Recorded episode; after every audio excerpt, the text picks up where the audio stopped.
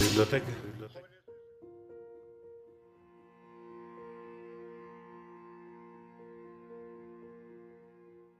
Hola, ¿qué tal? Buenos días. Estamos eh, celebrando los 100 años del nacimiento de la gran escritora española Carmen Laforet. Carmen Laforet pertenece a los autores de la llamada posguerra española, eh, esta generación que pues con muchos problemas empezaron a publicar libros a los pocos años de terminada la guerra civil española, ¿no? Carmen Laforet, pues es eh, de las pocas mujeres escritoras de esta generación, heredera de algunas de las grandes escritoras mujeres anteriores, como fue, por ejemplo, Emilia Pardo Bazán, que escribió más o menos eh, a principios del siglo XX, hacia como mediados del siglo XX también, y también heredera de la generación del 27, que es más conocida quizás por los escritores varones, poetas como Federico García Lorca o Rafael Alberti, Gerardo Diego, etcétera, ¿no? Pero también hubo grandes eh, mujeres, a veces poco estudiadas de la literatura del 27, como lo fueron, por ejemplo, María Teresa de León, también por ahí está Concha Méndez, que acabó exiliada en México, en nuestro país. María Teresa también se exilió junto con su marido, el poeta Rafael Alberti, pero en Argentina. Y bueno, pues algunas otras mujeres como por ejemplo María Zambrano, la filósofa, que estuvo un tiempo en el Caribe, luego en México y finalmente regresa a España. Eh, ella sí, sí regresó durante el franquismo. Entonces eh, surgen después pues esta generación de mujeres eh, y de, de, escritores en general de la posguerra que tuvieron muchos problemas sobre todo con la censura en los primeros años del franquismo, ¿no? Carmen Laforet pertenece a la primera, digamos, etapa del franquismo de la, de la posguerra. Podemos hablar de que hay tres etapas de la novela de posguerra, desde que empieza, digamos, la dictadura, que fue en el 39, cuando llega Francisco Franco al poder una vez que el bando sublevado gana la guerra civil, y hasta la muerte del dictador, que fue en el 75 pues fueron casi 40 años de dictadura y pues la podemos dividir de esa forma, ¿no? Ella pertenece a la década, sobre todo del principio de los 40, y pues esta es una década que está caracterizada por el aislamiento cultural y político del país, hay una ruptura con el pasado literario como consecuencia de esta guerra civil, está el exilio de muchos escritores y pues la imposición de mucha censura. Ella tiene una novela de tipo existencial que se llama Nada, ya desde el título le vemos este, este corte existencial. Es una novela también muy eh, con características del tremendismo, que es un género que también trabajó mucho Camilo José Cela, donde se ve eh, pues esta, cómo está el país, digamos, devastado por eh, la guerra y por el franquismo y está, los espacios por eso son muy importantes.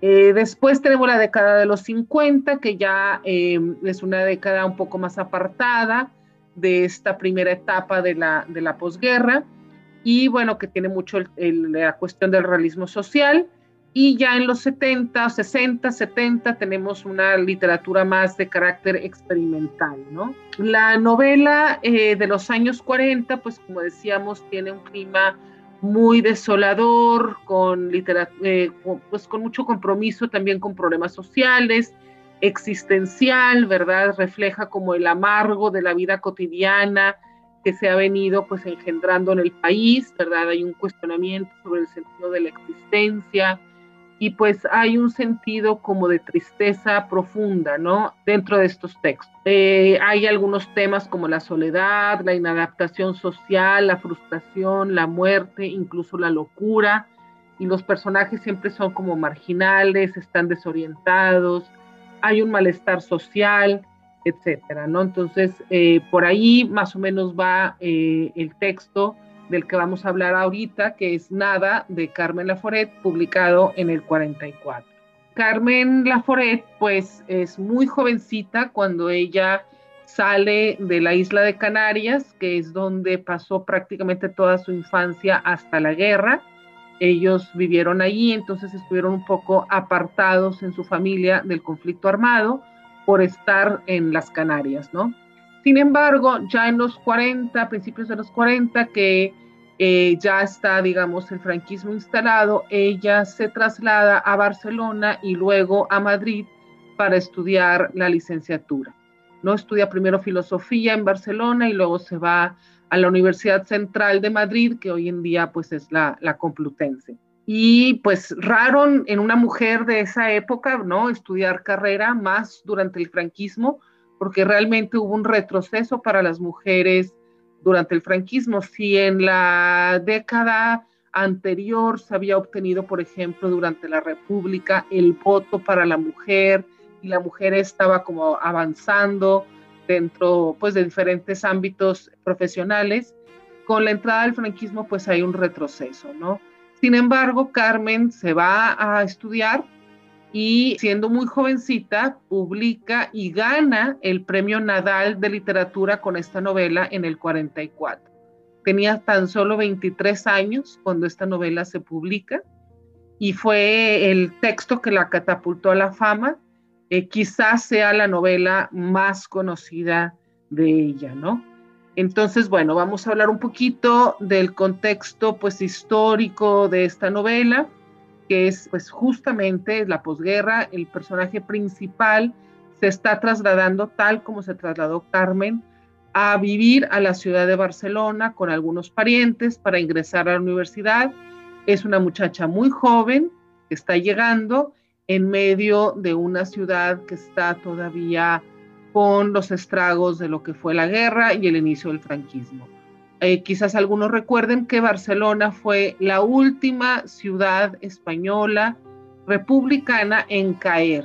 De hecho, el éxodo más grande de republicanos que salen al exilio, salen eh, saliendo de, bueno, de, de Barcelona y cruzando luego los Pirineos para llegar a Francia, porque fue el último reducto que quedó republicano, ¿no? Entonces, Barcelona pues es esta ciudad que está cargando en sí misma todo el peso de lo que ha sido esta guerra, ¿no? Entonces pues la, novela se centra en este universo individual de la protagonista, en el drama humano de ella y de la familia a la que llega a, la casa, ¿verdad? Pero predominan pues personajes que no tienen, parece que no tienen rumbo, que están como atrapados en el pasado, la casa es una de estas casas como que tuvo una mejor época y ahora está pues una casa que, tiene muchos este, pues estragos, ¿no? Y que se ve envejecida, empobrecida, pero que tuvo como una época de esplendor. Desde la entrada de, de que llega ella a la casa, vemos estas características, ¿no? Llega ella a la casa a la medianoche, están, todos salen a recibirla, se ven casi como personajes espectrales, los, los familiares. La casa tiene un acabado que parece un poco gótico, oscuro. Hay varias referencias también a este estilo arquitectónico. Es interesante esta cuestión de lo, de lo gótico porque Barcelona, como ustedes saben, pues alberga la Sagrada Familia, que es una iglesia, ¿verdad?, de Gaudí, que tiene este estilo gótico ya contemporáneo, pero finalmente gótico también, ¿no? Después eh, tenemos que, pues, el punto de vista es como una, una recopilación, digámoslo así, de recuerdos en la que se va ensarzando la voz de la narradora, observando todo lo que está viendo, ¿no? Entonces hay algunos retrocesos temporales también y también hay algunas prolepsis o anticipaciones de sucesos, ¿no? Pero en general el orden de, es temporal lineal, ¿no? Y está escrito en primera persona. Es el punto de vista de esta jovencita. El punto de vista narrativo es el de la protagonista como testigo de lo que está viviendo, ¿no? En ocasiones se aleja un poco y aparece un punto de vista omnisciente, pero en general la novela está contada de esta, de esta forma, ¿no? Este, y bueno, pues ella empieza como a recuperar desde un punto más adelante en el futuro lo que fue su vida cuando llegó a, la casa, ¿no? Entonces, este, bueno, entonces hay como un distanciamiento un poco emotivo, este, digamos, de la cronología de los hechos, pero lo cuenta todo en el orden en el que transcurrieron los hechos. Bueno, los espacios, ya habíamos comentado que es Barcelona, ¿verdad? Y es interesante cómo la primera parte de la novela, casi toda se desarrolla dentro de la casa familiar. Ella está como atrapada un poco en esa casa, y aunque sí sabemos que sale a la universidad, no hay escenas realmente de la universidad o fuera de ella, ¿no? Al, primer, al acabar la primera parte hay un suceso importante que es la salida de una de las tías de la casa, que es la tía que se encargaba de administrar los recursos económicos de nuestra protagonista y pues entonces ella, este, pues Andrea se ve eh, como más libre, ¿no? Empieza a ser más libre al poder ella manejar sus propios recursos económicos. Y entonces es muy interesante como ya la segunda parte de la novela la vemos moverse por la ciudad de Barcelona, por los espacios universitarios, por el centro, por diferentes calles, tiene amigos, sale con gente, va a la playa, etcétera, ¿no? Entonces, como que se abre el universo de esta joven Andrea, ¿no? Entonces, este, bueno, hay que recordar, eh, como ya habíamos dicho hace rato, que la novela es, está situada justamente unos meses después de que el ejército franquista ha tomado la ciudad y por lo tanto también hay unas escenas en ese paisaje urbano de lugares que han sido bombardeados, que no se han repuesto todavía. La ciudad se ve constantemente pues malgastada, un poco derrumbada, etcétera, ¿no? constantemente describe como que casas viejas o que están eh, derruidas, etcétera, ¿no? Este, bueno, entonces esto eh, también es muy importante. Y bueno, por otra parte, eh, para hablar un poco de los contrastes que hay, hay espacios interiores y hay espacios exteriores, ¿no? Los espacios interiores son bastante oscuros, eh, un poco deprimentes, sobre todo en la casa, de la casa familiar.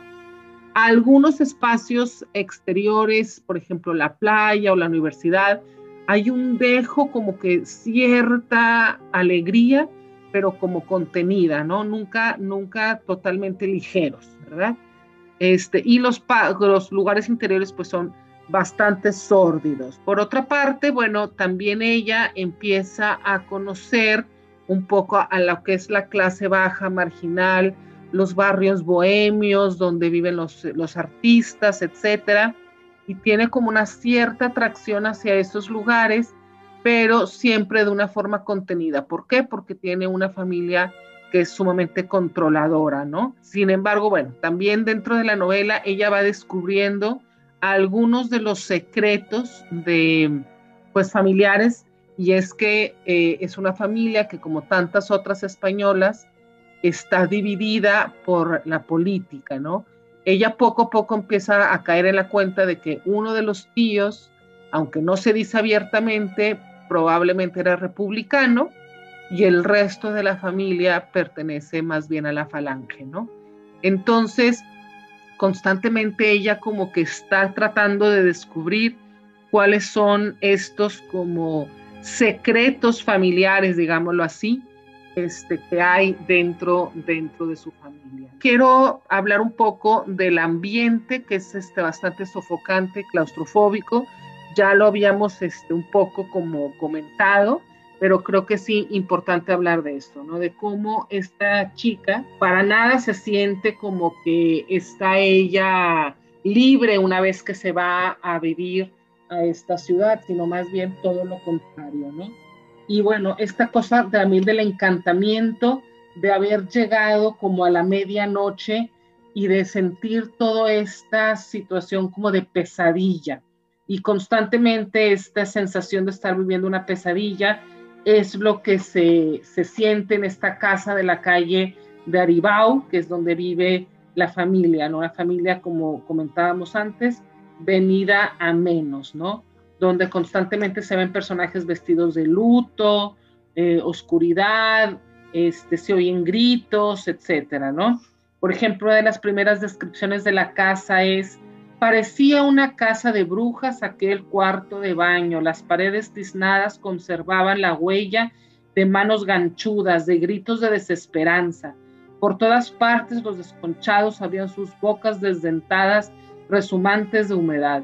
Sobre el espejo, porque no cabía en otro sitio, habían colocado un bodegón macabro de besugos pálidos y cebollas sobre fondo negro. La locura sonreía en los grifos torcidos. Este es este ambiente, ¿verdad?, de, asfixiante que se encuentra en esta casa, ¿no?, de claustrofobia, básicamente, ¿no? En la que se encuentra ella siempre metida. En la calle, por ejemplo, a veces la persigue un mendigo, perros, todo el tiempo siente que está huyendo, ay, se siente mucho el frío del invierno, el calor del verano, como todos estos climas como extremos, ¿verdad? Ve muchísimo pobreza en la calle, etcétera, ¿no? Entonces, este, hay como mucho amontonamiento, este, parece que están hacinados dentro de esa casa. La tía esta en la que controla su dinero, Angustias, se parece mucho al personaje de Angustias de Federico García Lorca de la casa de Bernarda de Alba que también es una, una mujer con muchísimas frustraciones, etcétera. Los tíos, pues tenemos a, a, un tío que es el que parece que es republicano y está todo el tiempo encerrado en su cuarto y vive en su propio mundo. Y el otro tío que está casado, pero tiene una relación de muchísima violencia doméstica con la esposa y con el niño. Y la abuela que, que parece todo el tiempo estar rememorando pues los tiempos de alcurnia, de la familia, el pasado, etcétera, ¿no? Entonces, pues los personajes siempre están como que actuando frente a este encierro en el que están, ¿no? Este, Angustia se encierra como, como si estuviera en un convento prácticamente. Gloria, que es la, la esposa de Juan, el otro, el hermano, que viven en una constante violencia doméstica, todo el tiempo están gritándose, pegándose, etcétera, ¿no? Eh, esos son Juan y, Gloria. Y Román, pues que está todo el tiempo encerrado en su cuarto, solo, etcétera, ¿no? Entonces, bueno, pues aquí está todo el tema, pues otra vez, de lo gótico, lo grotesco, lo misterioso. Andrea se la pasa tratando de investigar, pues todo el pasado de la familia, qué es lo que pasó antes, pero todo lo recibe a cuentagotas. Entonces, no quiero decir demasiado porque es, quizás ustedes vayan a leer esta novela, pero eh, se nota que hubo un triángulo amoroso entre los dos hermanos y eh, Gloria, que quizás sea lo que ha impulsado toda esta relación tan tormentosa que hay en la casa. Román también está encerrado, eh, parece como un artista bohemio ahí encerrado. Luego Andrea eh, tiene una amiga de la escuela, Edna, que eh, resulta que su madre conoció a Román, ¿no? Entonces hay algo así como en el pasado misterioso del tío que ella tiene que ir descubriendo poco a poco, ¿no? Entonces constantemente pues hasta estas características de muerte, terror, pánico que son muy propias de, de lo gótico, ¿no? Eh, sin embargo, también hay romance, este, hay un pequeño romance que ella tiene por ahí, la amiga también, etcétera. Sí hay como unas pequeñas como liberaciones, pero que muchas veces acaban siendo acotadas por este ambiente eh, tremendo, decadente en el que están estos personajes. También hay muchísimos elementos de misoginia, constantemente se le trata de controlar a Andrea, ¿verdad? En sus salidas, en sus amistades, etcétera. Una señorita bien, digámoslo así, no se puede mover o no se debería de mover con tanta libertad en la ciudad. Entonces constantemente parece que ella se tiene que escapar del yugo controlador de la abuela, ¿verdad? Eh, también de angustias, aunque luego angustias se va de la casa, ¿no?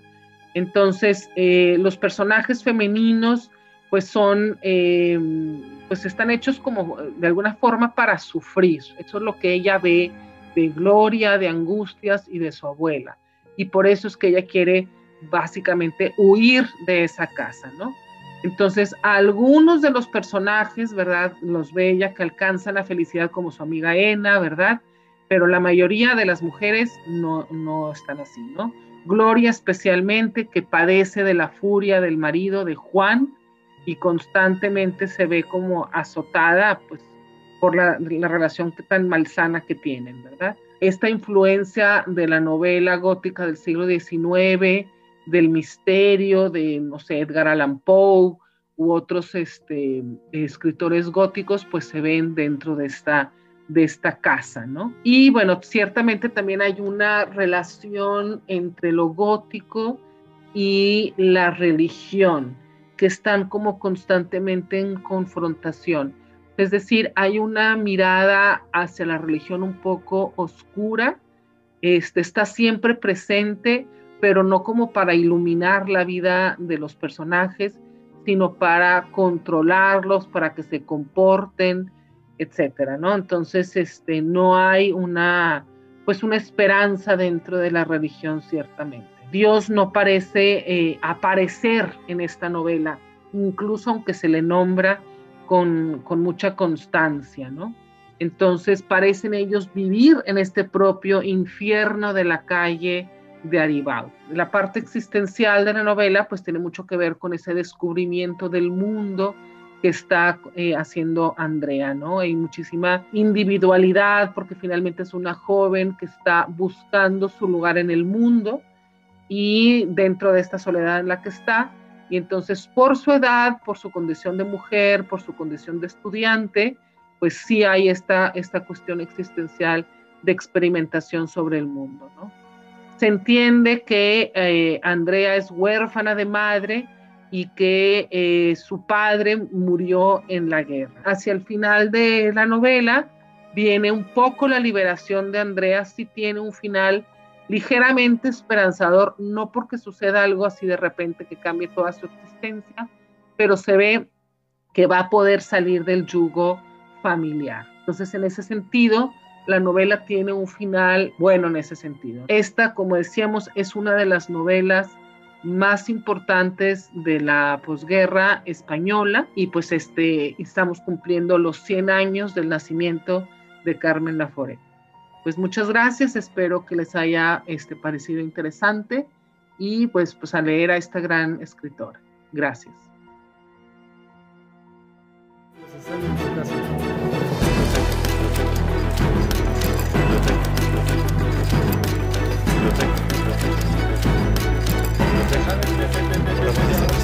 Este, ya vamos a cerrar. En 10 minutos empieza el cerro.